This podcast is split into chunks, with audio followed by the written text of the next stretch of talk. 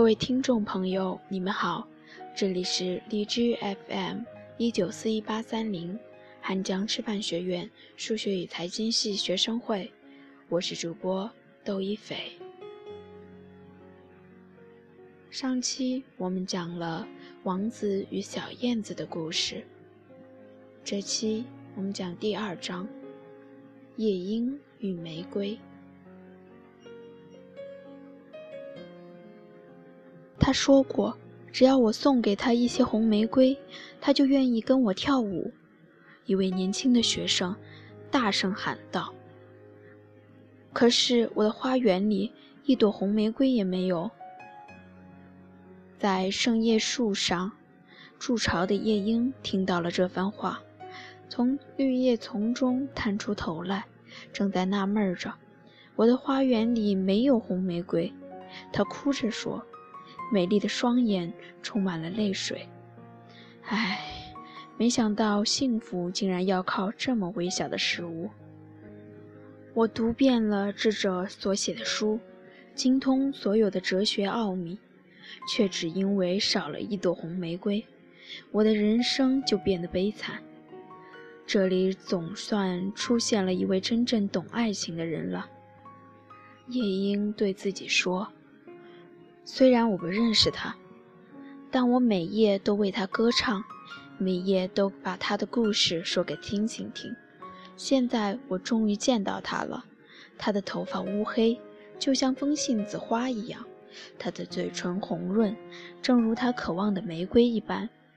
但是强烈的感情使他的脸苍白如月牙，忧愁也令他的眉头紧紧深锁着。王子明天晚上要开舞会。年轻学生喃喃自语：“我所爱的人也会一道去。假如我送他一朵红玫瑰，他就会和我跳舞到天明。假如我送他一朵红玫瑰，我就能把他搂在我怀里。他的头会依偎在我的肩上，他的手会紧扣着我的手。可是我的花园里没有红玫瑰。”所以我只能孤零零地坐在那边，看着他从我身边经过。他不会注意到我，而我的心就要碎了。他的确是个真正懂爱情的人，夜莺说：“让我欢畅的，正是折磨他的；让我喜悦的，正是令他痛苦的。爱情真是一件奇妙的东西。”它比翡翠还珍贵，比猫眼石更值钱。用珍珠石榴换不来，在市场上买不到，是从商人那儿购不来的，更无法用黄金来衡量它的价值。乐师们会坐在乐池里，年轻的学生说，弹奏他们的弦乐器。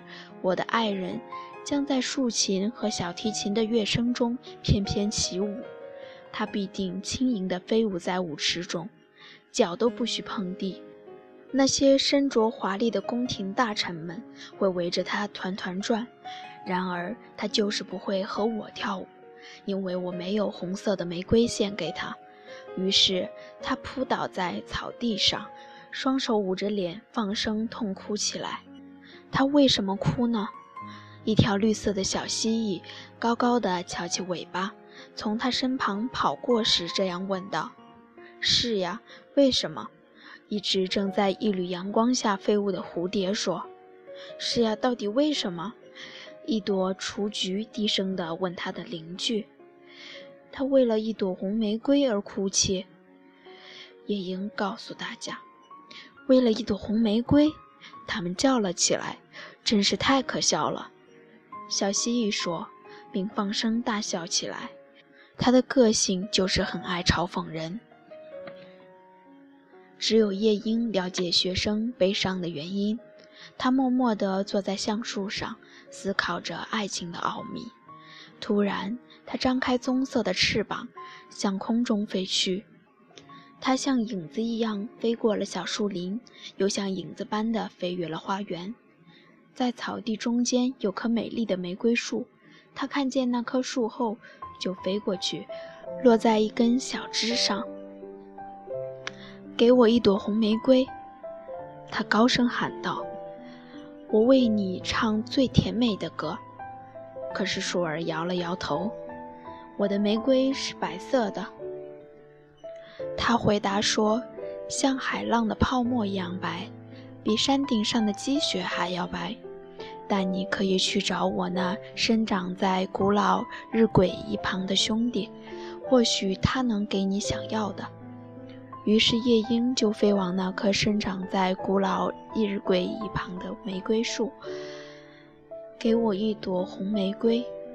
他大声说：“我会为你唱最甜美的歌。”可是树儿摇了摇头：“我的玫瑰是黄色的。”他回答说：“像坐在琥珀宝座上的美人鱼的头发那样黄，比盛开在草地上。”而尚未被割草人以镰刀割掉的黄水仙还要黄，但你可以去找我那生长在学生窗下的兄弟，或许他能给你想要的。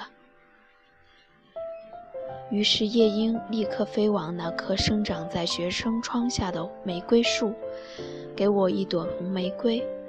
他大声说：“我会为你唱最甜美的歌。”可是树儿摇了摇头：“我的玫瑰是红色的。”他回答说：“像鸽子的脚那样红，比漂舞在海底洞穴中的珊瑚大扇叶还要红。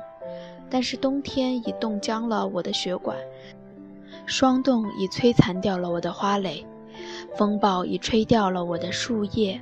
今年我无法再开花了。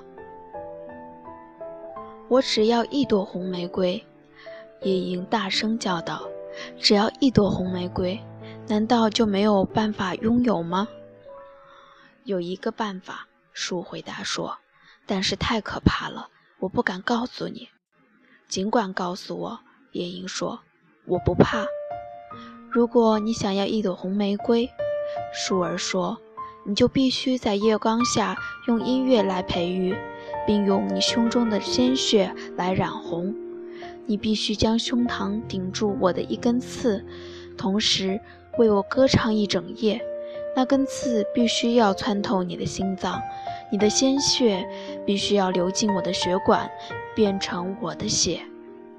要以生命来换得一朵玫瑰，代价实在太高。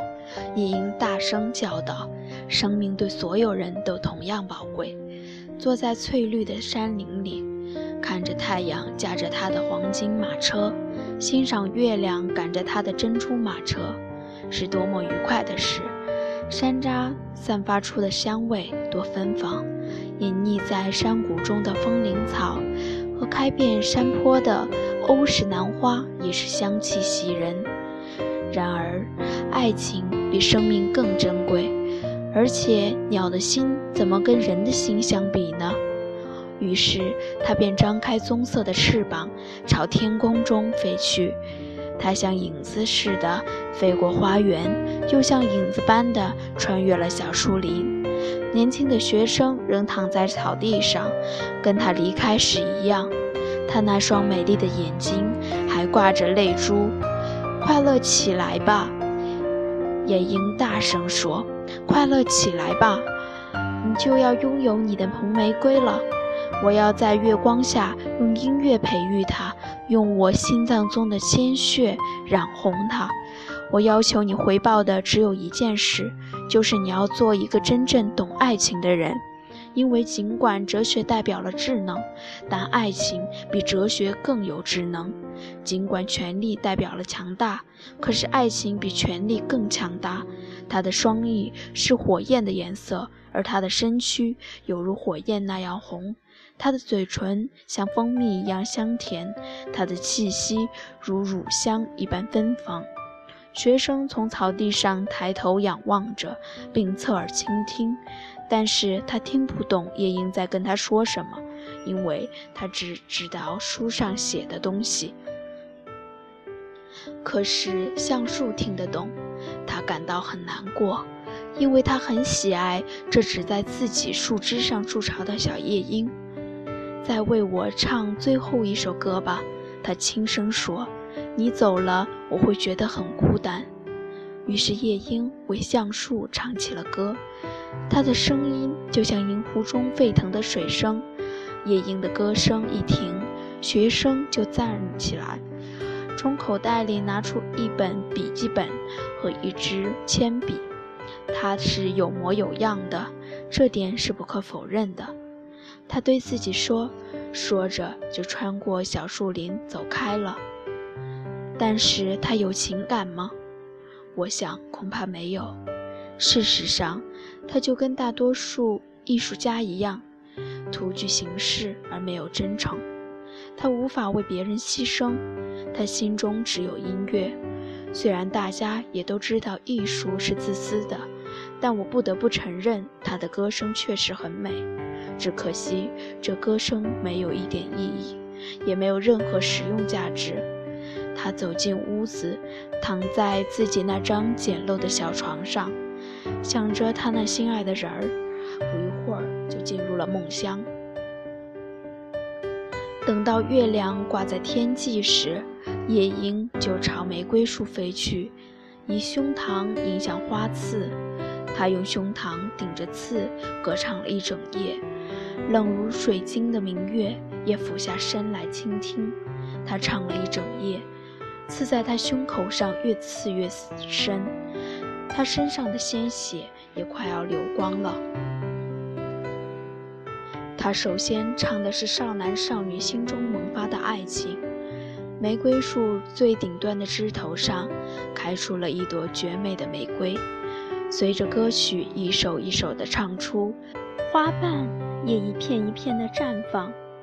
起初，花朵苍白的像凝聚在河上的薄雾，如早晨的霜足般苍白，如黎明的羽翼般银亮。在最高枝头上盛开的那朵玫瑰花，如同从银镜中折射出来的玫瑰花影，又似在水池里映照出来的玫瑰倒影。然而这时，树大声叫夜莺把刺刺得更深一些，盯紧些，小夜莺。树大叫着，不然玫瑰还没完全开出来，天就要亮了。于是夜莺把刺刺得更深了，它的歌声也越来越嘹亮了，因为它唱的是一对成年男女心中激起的爱情。一层淡淡的红晕爬上了玫瑰花叶。正如新郎亲吻新娘时脸上放起了红晕一样，但是花刺还没有刺到夜莺的心脏，所以玫瑰的心还是白色的。因为只有夜莺心脏里的鲜血才能染红玫瑰的花心。这时，树又大叫：“夜莺刺得更深一点，再用力，小夜莺！”树儿高声喊着：“不然。”玫瑰还没开，天就要亮了。于是夜莺就更向玫瑰刺靠近，那根刺终于刺到了他的心脏，一阵剧烈的痛楚遍袭他全身。他的痛苦越来越深，歌声也就越来越激烈，因为他唱的是由死亡完成的爱情，是永垂不朽的爱情。最后，这朵绝美的玫瑰变成了深红色，就像东方天际的红霞。花瓣外围的一圈是深红色的，花心更红似红宝石。不过，夜莺的歌声却越来越弱了，它的一双小翅膀开始扑打起来，眼膜盖住了眼睛，它的歌声更弱了。他觉得喉咙像是有东西卡住一样。这时，他发出了一阵绝唱。皎洁的明月听到歌声，竟忘了黎明的存在，一直在天空中徘徊，不忍离去。红玫瑰听到歌声，欣喜的全身颤抖，在早晨的冷风中张开花瓣。回声把这场绝唱带回到自己在山中的紫色洞穴，让它回绕着，把酣睡的牧童从梦乡中唤醒。歌声飘越过河中的芦苇，芦苇又把声音传给了大海。感谢您的收听，喜欢我们的小耳朵可以订阅我们的 FM 一九四一八三零，也可以添加官方公众 QQ 号二零六二九三六二零四，收取更多资讯可以关注微信公众号 FM 一九四一八三零或搜索“我走在你心上”。